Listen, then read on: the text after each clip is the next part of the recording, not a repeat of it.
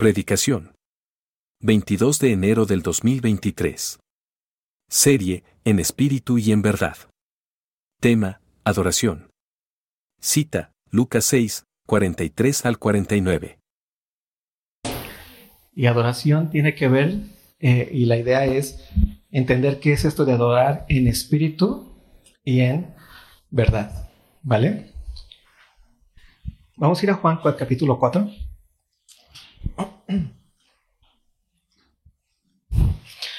Es un tema que he estado pensando desde que hoy me dijo y me mete en problemas. Y entonces me estaba pensando sobre, la adoración. Yo nací en una, yo crecí en una familia cristiana, ¿no? Desde pequeño me llevaron a la iglesia. Crecí en una familia, en una iglesia bautista, fuente de agua viva. Y yo he estado em, en si podemos hacer un balance de mi vida de los domingos, no lo sé, un 90% de mis domingos han sido, tengo 38 años, sé que me veo más grande, he sido corrido en terracería, pero eh, eh, eh, los domingos en mi vida, el 90% o más me la he pasado dentro de la iglesia, dentro de la iglesia hablando de reuniones dominicales. Y he vivido infinidad de reuniones, infinidad de reuniones y he escuchado sobre adoración, alabanza, eh, eh, todo lo que podemos decir. He escuchado como hermanos que tienen una capacidad impresionante de comunicarse, en adoren a Dios y, he sentido bonito, o muchas veces no he sentido nada, ¿no? Y, y en estas semanas estaba yo meditando sobre adorar, ¿no? Y la primera pregunta que me surgió a la cabeza es, ¿qué significa la palabra adorar? No sé, ¿qué es adorar? De hecho, el tema o el, título es ad-oración. ¿Te das cuenta? Adorar es una palabra que viene del latín, ¿no? Que significa un hablar hacia. Ad es ese hacia y orar es hablar. ¿No? De donde viene la, la palabra oratoria. ¿Alguna vez has escuchado esto de, de, oratoria? De alguien que va a hacer un taller de oratoria, es alguien que va a hablar en frente de un público, si se quiere decir así. Llevas a cabo un hablar. Entonces, adorar, oración también viene de esa palabra. Cuando tú oras, lo que estás haciendo es hablar. ¿Sí? Adorar, oratoria, oración significa hablar. Y una de las características principales del ser humano es que, ¿qué? ¿Qué nos distingue de los perros? Mis palabras. ¿Qué nos distingue de las vacas? Bueno, todo igual, ¿no? ¿Qué nos distingue? Que hablamos. ¿No? Obviamente muchas otras cosas, pero una de las, de, las principales, de lo principal que nos distingue es que hablamos hablamos. Y hablar para el ser humano no es simplemente un emitir sonidos. Tiene que ver con qué? Con pensamiento. El ser humano piensa. Piensa con un lenguaje, piensa con palabras.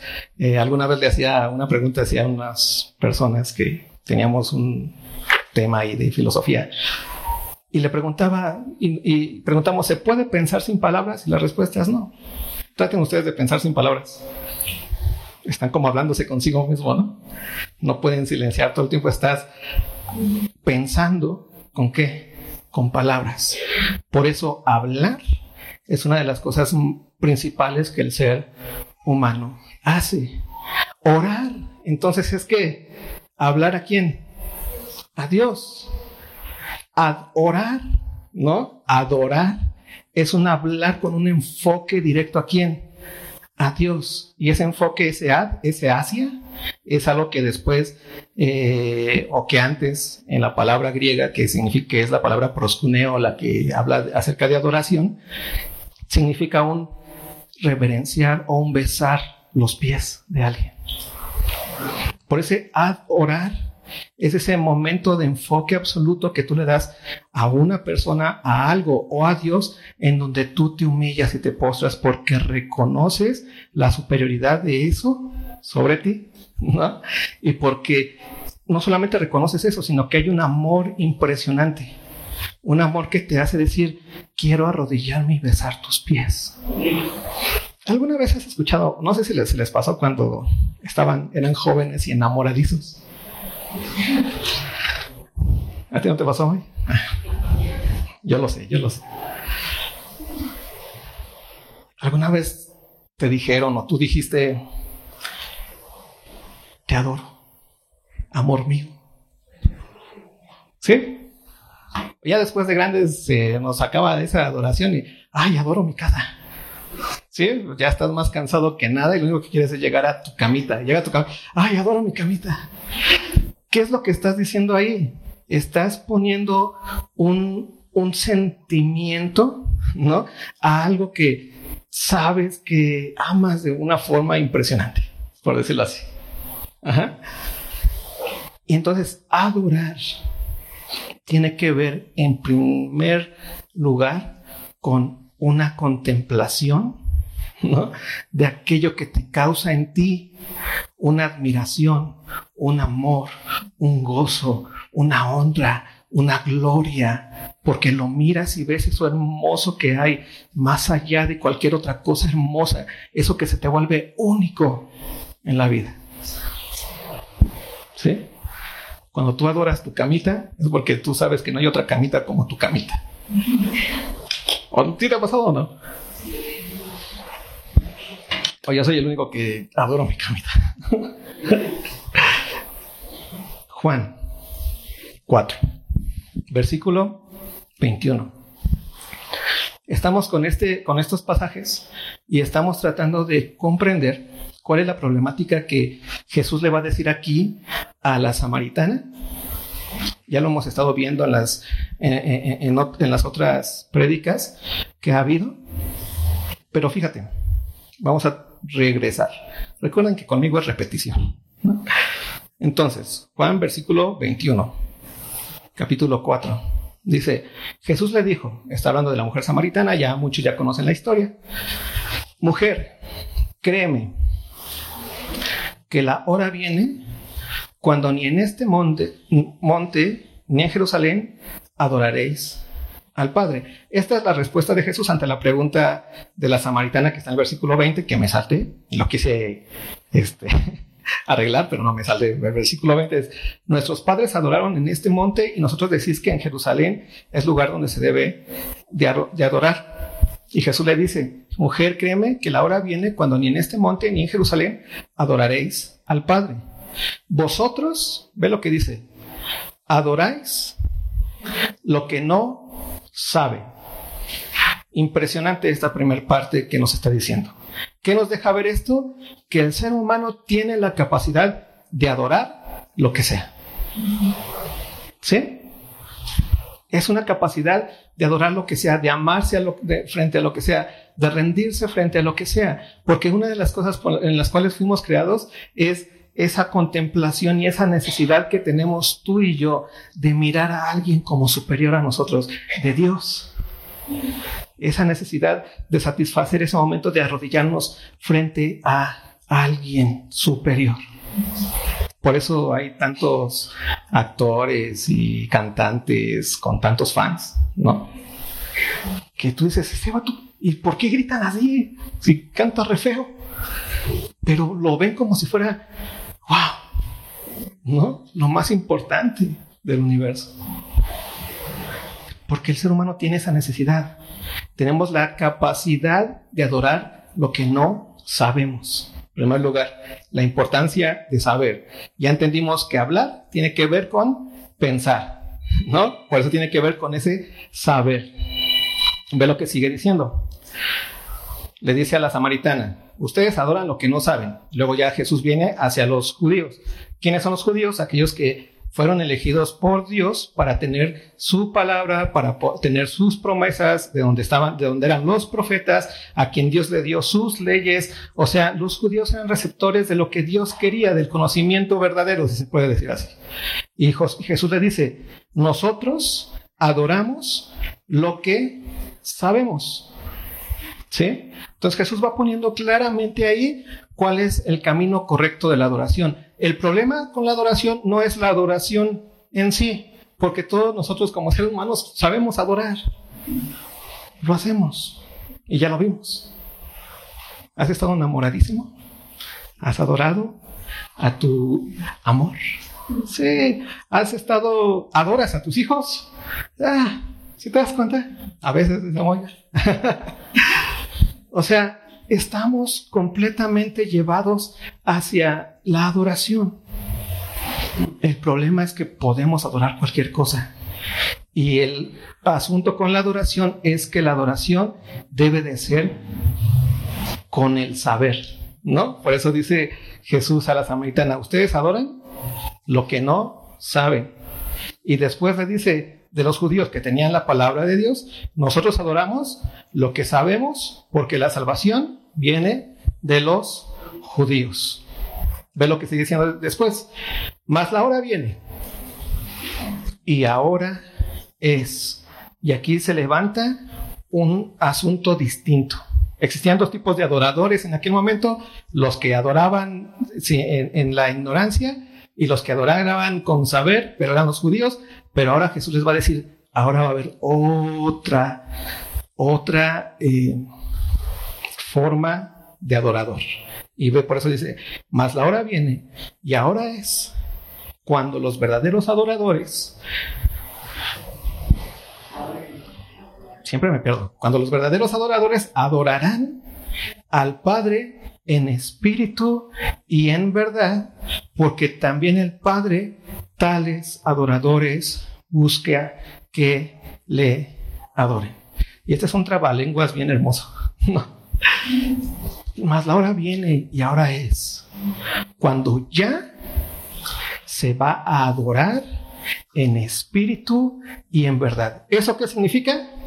que antes de Cristo se adoraba como, como en espejo, diría Pablo, ¿no? Así como en neblina, sin claridad completa, sin espíritu, si lo quieres ver así. Pero ahora en Cristo, estos nuevos adoradores van, van a dar, adorar en espíritu y en verdad. ¿Eso qué significa? Que había un problema antes con respecto a cómo adorar de forma verdadera no de cómo adorar, porque adorar lo podemos hacer todos, sino de cómo adorar de forma real. ¿Y por qué tiene que ver eso? Porque el término de la, de la adoración es un hablar hacia, ¿recuerdas? Es un reverenciar a Dios. El asunto es que, si te das cuenta, los que adoran ídolos, adoran a quiénes? Al vasito, con orejitas y todas esas cosas. Y este vasito no tiene la capacidad de recibir la adoración. No recibe la adoración. Por eso el hombre, cuando adora ídolos o adora todo lo que no tiene la capacidad de recibir adoración, de recibirla, siempre se siente como, como eh, vacío, como frustrado en su adoración.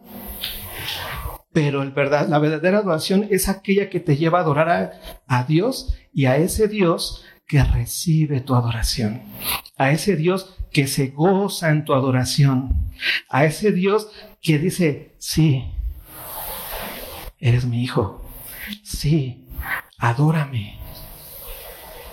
Y ahí es donde está el asunto. ¿Por qué? Porque, ¿qué ocurrió con el pecado? La paga del pecado es que es muerte. Hubo una separación absoluta entre quién? Entre el Dios y los hombres. Entonces, por más que querían, no podía, no podía el ser humano llevar a cabo una adoración verdadera, una adoración real. ¿Por qué? Porque estaba separado de Dios, porque Dios no recibía esa adoración. Esa reverencia, ese hablarle a Él de forma hermosa y que Él reciba tu adoración y que Él se goce en tu adoración. ¿Ve lo que sigue diciendo después? Dios es espíritu y los que le adoran en espíritu y en verdad es necesario que adoren. ¿En dónde se encuentra la necesidad de la adoración? En que sea en espíritu y en verdad. ¿Cómo va a ocurrir ese momento de que sea en espíritu y en verdad? Solamente, por eso Jesús lo dijo, más la hora viene y la hora es. ¿Por qué? Porque le estaba diciendo, ya ha venido la promesa de Dios. ¿Quién es la promesa de Dios? Cristo Jesús. ¿Qué iba a hacer Cristo Jesús? Iba a morir por tus pecados. Iba a resucitar. Iba a darte una nueva vida. ¿Y eso qué significa a ti? Que Él iba a ser el mediador entre Dios y el hombre. Él es el puente por el medio del cual nosotros podemos adorar en espíritu y en verdad. ¿Sí? Ya vimos la problemática. Ahora sí vamos a Lucas. No me pusieron el reloj. Eso es malo para ustedes.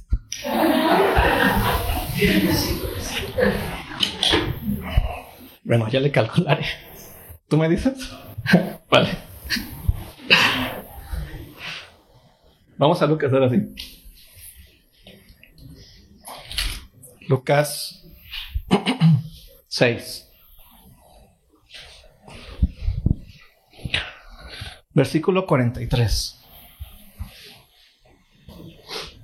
Ya que entendimos que la única forma de poder llevar a cabo una adoración completa, una adoración en espíritu y en verdad, es a través de Cristo, o mejor dicho, en Cristo. Por eso es necesario que tú y yo adoremos, porque ya en Cristo podemos decirle a Dios, te amo. ¿Y Dios qué va a hacer? Va a recibir tu adoración, porque ya eres hijo. Ya no estás desechado, ya no estás lejos de Dios. Eh, ahora has, hecho, has sido hecho qué? Cercano en quién? En Cristo Jesús. Tenemos esa capacidad ya perfecta de que nuestra adoración, de que nuestro amor, de que nuestra reverencia, de que nuestro gozo, de que nuestra contemplación, como lo quieras llamar tú, esa ir delante de Él y solamente de Él, sea recibido. ¿Vale? Pero ahora vamos a ver, ya que estamos en, en, el ámbito de los que es necesario que adoremos, que en donde en el ámbito en donde tu adoración ya es recibida, no por tus obras, sino por gracia. Recuerda, lo vimos en la mañana, la diferencia entre obras y gracia. ¿no? que se encuentra perfectamente y teológicamente bien contemplado en el amigo teólogo limpia parabrisas de la esquina en la Ciudad de México, ¿no? Queda perfectamente dado. Los que estuvieron en la mañana entenderán, los que no, después le preguntan los que estuvieron. Entonces, ¿qué va a ocurrir o cómo ocurre ese momento de adoración en nuestra vida? ¿Te ha pasado que de repente tienes muchas ganas de adorar y de repente no tienes nada de ganas? ¿Por qué? Es la pregunta. Y la respuesta las va a dar Jesús, como siempre. Versículo 43 del capítulo 6 de Lucas. Dice, no es buen árbol. Ustedes vayan checando bien cuáles son los conceptos de Jesús, ¿vale? ¿Qué es lo que está diciendo el argumento? No es buen árbol el que da malos frutos, ni árbol malo el que da buen fruto, porque cada árbol se conoce por su fruto, pues no se cosechan higos de los espinos, ni de las zarzas se vendimian uvas. Eh, ¿Se acuerdan de un refrán que yo creo que sacaron de aquí? No le pidas ¿Les parece lógico eso? ¿O cuántas veces han visto un manzano que da peras? O, cuando, si yo les digo, no, en verdad, se los juro, por mi botellita de café, yo vi un manzano que da peras. ¿Qué van a decir? No, si da peras es porque es, ¿cómo se le llaman a las árboles de peras? Es un árbol de peras, ¿no?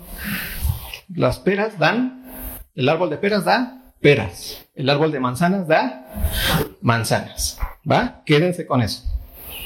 Ve lo que dice. Versículo 45. El hombre bueno, aquí está la condición, el hombre bueno del buen tesoro de su corazón saca lo bueno. Y el hombre malo del mal tesoro de su corazón saca lo malo. Porque de la abundancia del corazón, ¿qué dice? Habla la boca, o ya entendiendo lo que es adoración, adoramos. ¿Sí te das cuenta? Hablar.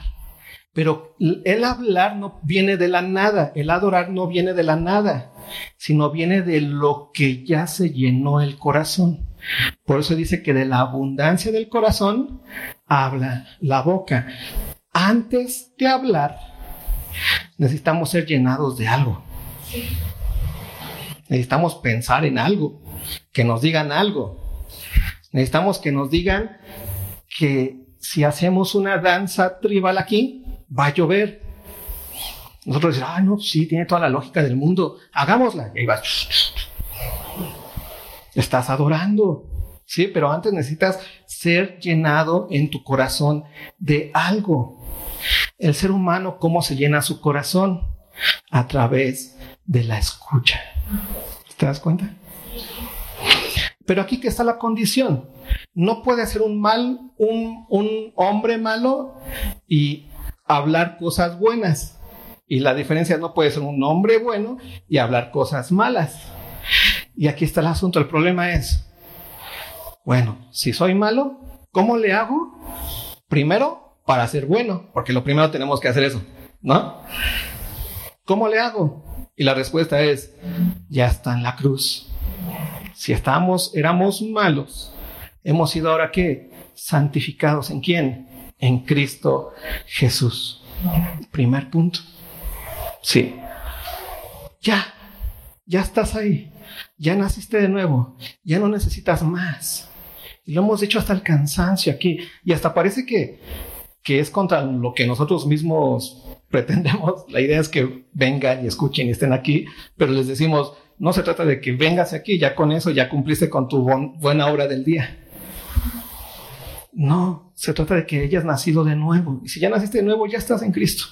Aunque ahorita estés tal vez un poco mm, nublado, ¿no? Y no quieras saber nada de la iglesia, nada del hermano que te hizo algo, nada de amigo que ya no es amigo, nada de, de esos hipócritas que están ahí hablando enfrente, ¿no?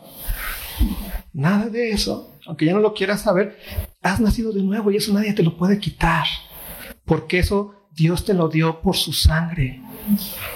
Porque su sangre es poderosa y es eficaz. Y porque su sangre ha hecho y cumplido su fin. Y te ha perdonado y te ha lavado y ha quitado todo eso que era negro en ti, todo lo que era sucio y oscuro, lo ha hecho más blanco que la nieve.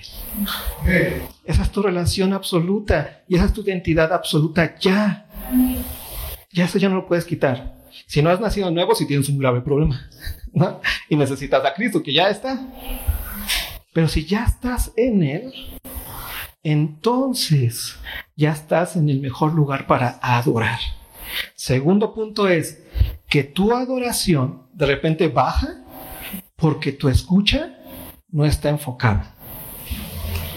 ¿Sí? Por eso el primer punto de, de esto es el silencio. Necesitamos aprender a callar. Pero cuando necesitamos aprender a callar, no es callar para callar completamente y que nadie me hable y que nadie. No, está, no, es, estar en el silencio, sino es silenciarnos nosotros. Es callar, entendiendo que callas para que Dios se escuche. Que callas lo que hay en el alrededor, tus ideas, tus pensamientos, tus ideas de lo que debe de ser la vida y de cómo debe de ser mi matrimonio y de cómo debe de ser mis hijos y de cómo todo lo que tiene que ver con todo eso, es necesario callar y entonces ir a la fuente de Dios. ¿Y qué va a hacer Dios? Va a hablarte. Y entonces tu corazón se va a llenar. Porque el corazón siempre está lleno. De la abundancia del corazón que dice, habla la boca. El asunto es qué abundancia y qué cosa estás dejando que te llene el corazón. Porque ahí está el otro asunto importante. La adoración, ¿no? Es un momento de visión. Dios con su palabra te muestra quién es Él. Te lo muestra y te lo deja como una imagen impresa en tu cabeza. Por eso esas adoraciones que tú ves y que los vamos a ver más adelante con, en, Apocalipsis, vemos y dice que los 24 ancianos y todos se arrodillaban y decían, Santo, Santo, Santo es el Señor Dios Todopoderoso. Pero no lo decían como merolicos, lo decían porque veían la realidad de Dios frente a ellos.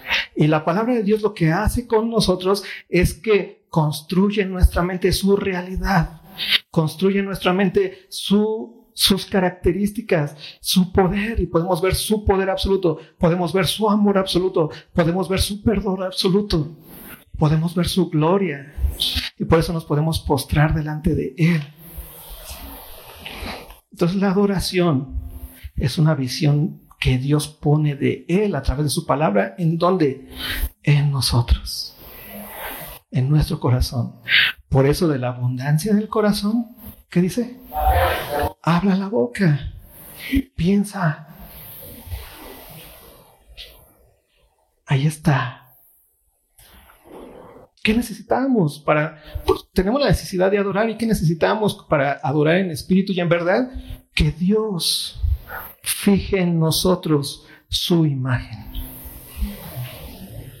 Que Dios fije en nosotros sus características en nuestra cabecita, que lo podamos ver y podamos ver que Dios es bueno.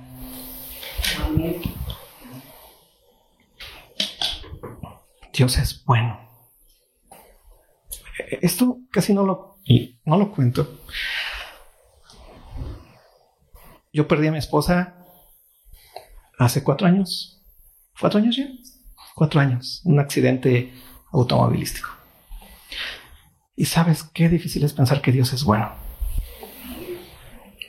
Si tú quieres, si tú quieres desde, ti mismo crear el pensamiento de que Dios es bueno, es difícil, ¿sabes? Es complicado, no puedes, no puedes crear esa visión de Dios en su bondad. No se puede. Pero lo que hace Dios a través de su palabra es que Él, en su palabra, llena el corazón de su bondad. Y entonces te es imposible, porque has nacido de nuevo, negar que Dios sea bueno. Y puedes decir, te adoro Dios porque eres bueno.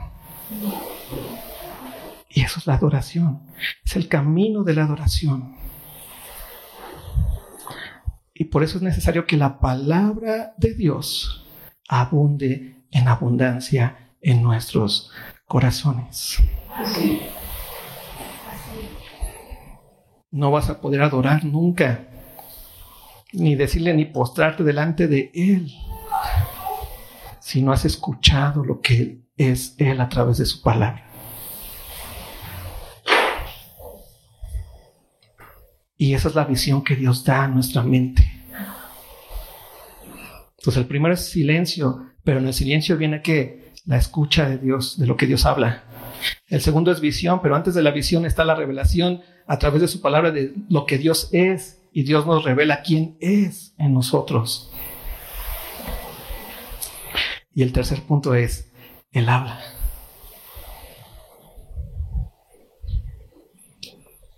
Dice el versículo 46 de Lucas.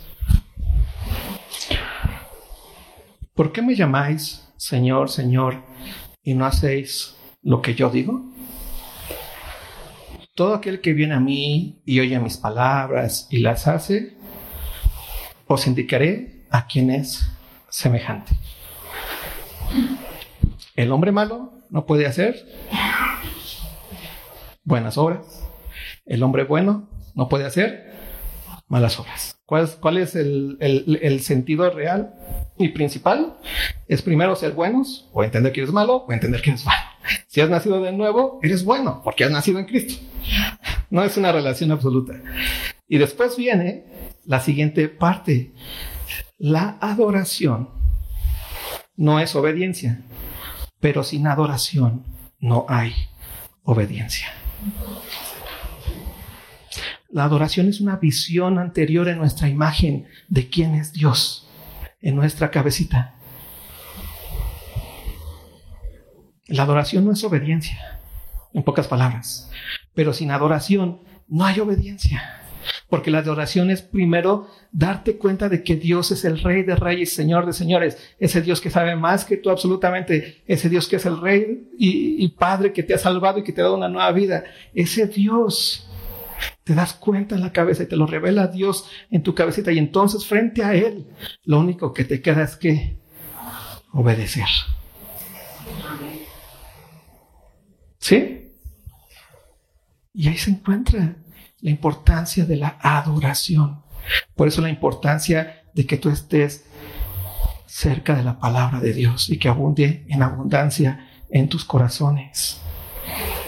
Por eso la, adoración no es sentimentalismo. No es, ay, siento bonito porque suena bien bonito la música y canta bien bonito el hermano que adora. No, la adoración es, tú vienes aquí porque ya, ya la adoración ya te pegó antes de que escuches. Porque sabes que es Dios. Porque sabes que es digno de toda gloria y de toda honra. Porque la abundancia de tu corazón ya está hablando la boca. ¿Sí? Por eso Jesús dice, no me puedes llamar Señor, Señor y no hacer lo que yo les digo. O sea, no es, es imposible que tú pretendas que me adoras y que no hagas lo que yo te digo. Porque la adoración, si bien no es obediencia, no hay obediencia sin adoración. Y si tú eres un adorador, le vas a obedecer. Es una consecuencia absoluta, es el fruto. ¿Sí? O ya los hice más bolas. Dice, todo aquel que viene a mí y oye mis palabras y las hace, os indicaré a quién es semejante. Semejante es al hombre que al edificar una casa, cavó y ahondó y puso el fundamento sobre la roca. Y cuando vino una inundación, el río dio con ímpetu contra aquella casa pero no la pudo mover porque estaba fundada sobre la roca. ¿Cómo sabes tú que la palabra de Dios ha hecho estragos en tu vida? Porque al final de esa palabra hay adoración de parte tuya. Y cuando tú te das cuenta de que hay adoración en parte tuya, alégrate, porque eso significa que estás fundado en la roca y eso significa que vas a obedecer lo que Dios te está diciendo. Y eso significa que vas a estar en seguridad absoluta, porque van a venir las tempestades, van a venir los ríos, van a tratar de golpear todo. ¿Y qué va a pasar? Tu vida va a estar firme. Va a estar firme en la roca. Y no hemos pasado por eso todos. Hemos pasado por situaciones difíciles, en donde ya no quieres saber nada de Dios. Tal vez ya te equivocaste. Yo un montón de veces. Quieres, estás frente al maestro de las equivocaciones. Pero ¿sabes qué es lo que mantiene firme? Que Dios sigue hablando. Dios sigue hablando.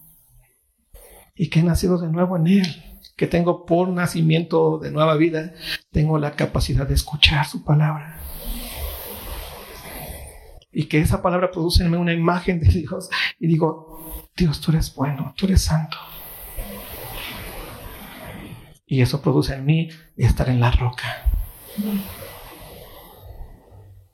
Y eso es lo que me mantiene firme.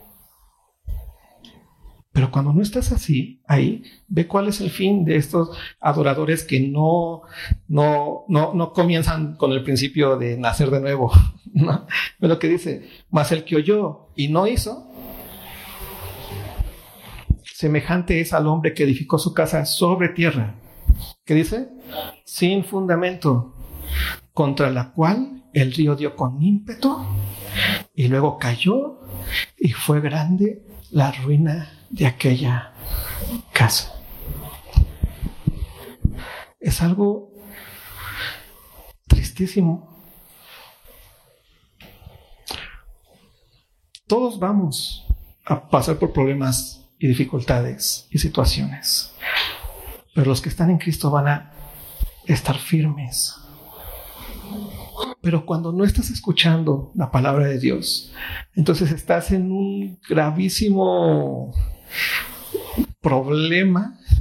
Estás como caminando así en el desfiladero. ¿Sí se dice así?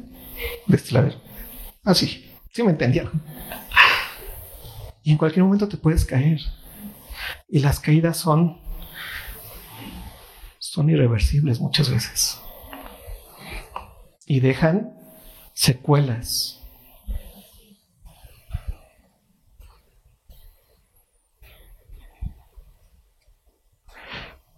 En una relación de esposos el adulterio deja secuelas. Dios te perdona, sí, pero ¿qué necesidad tenemos? Si ya tenemos la capacidad de estar en la roca. Puedes caminar otra vez y seguir adelante, claro. Pero, ¿qué necesidad? Como decía el famoso Juanga.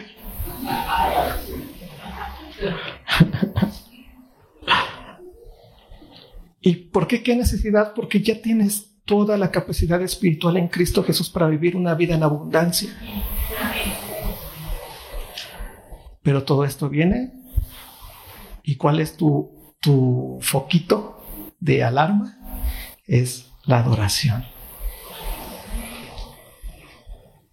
¿Qué te va a aprender ese foquito de alarma cuando tú no estés adorando, cuando tú no te estés rindiendo a Dios, cuando en tus momentos no estés ahí, Señor, gracias? Y no se trata de que vengas aquí a hacer show, no. Y los que lo hacen no están haciendo show, está bien. Pero no se trata de eso, se trata de que en tu interior estés adorando a Dios y ese es porque sabes que ya está sembrada su palabra. Y ese adorador que va a hacer, va a obedecer. ¿Sí? Por eso la adoración es el foquito que te muestra si estás escuchando o no estás escuchando. Y entonces, ¿cuál es tu respuesta? Ay, chis, como que no estoy adorando. Entonces, ¿qué tengo que hacer? Tengo que escucharme, tengo que callar. Tiene que haber silencio.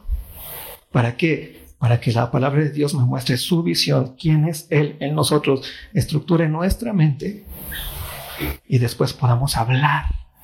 Y en ese adorar y ese hablar, porque la abundancia del corazón habla la boca, entonces ya estamos preparados para obedecer. Y en esos momentos de circunstancias difíciles, si vengan los ríos, si vengan las tempestades, tu vida va a estar firme en quién? En Cristo Jesús. Dios es bueno. ¿Por qué no adoramos? Otra vez, adorar es hablar. Señor, tú eres esto. Tú eres glorioso. ¿Por qué? Porque lo veo en tu palabra y veo quién eres. Después viene la obediencia.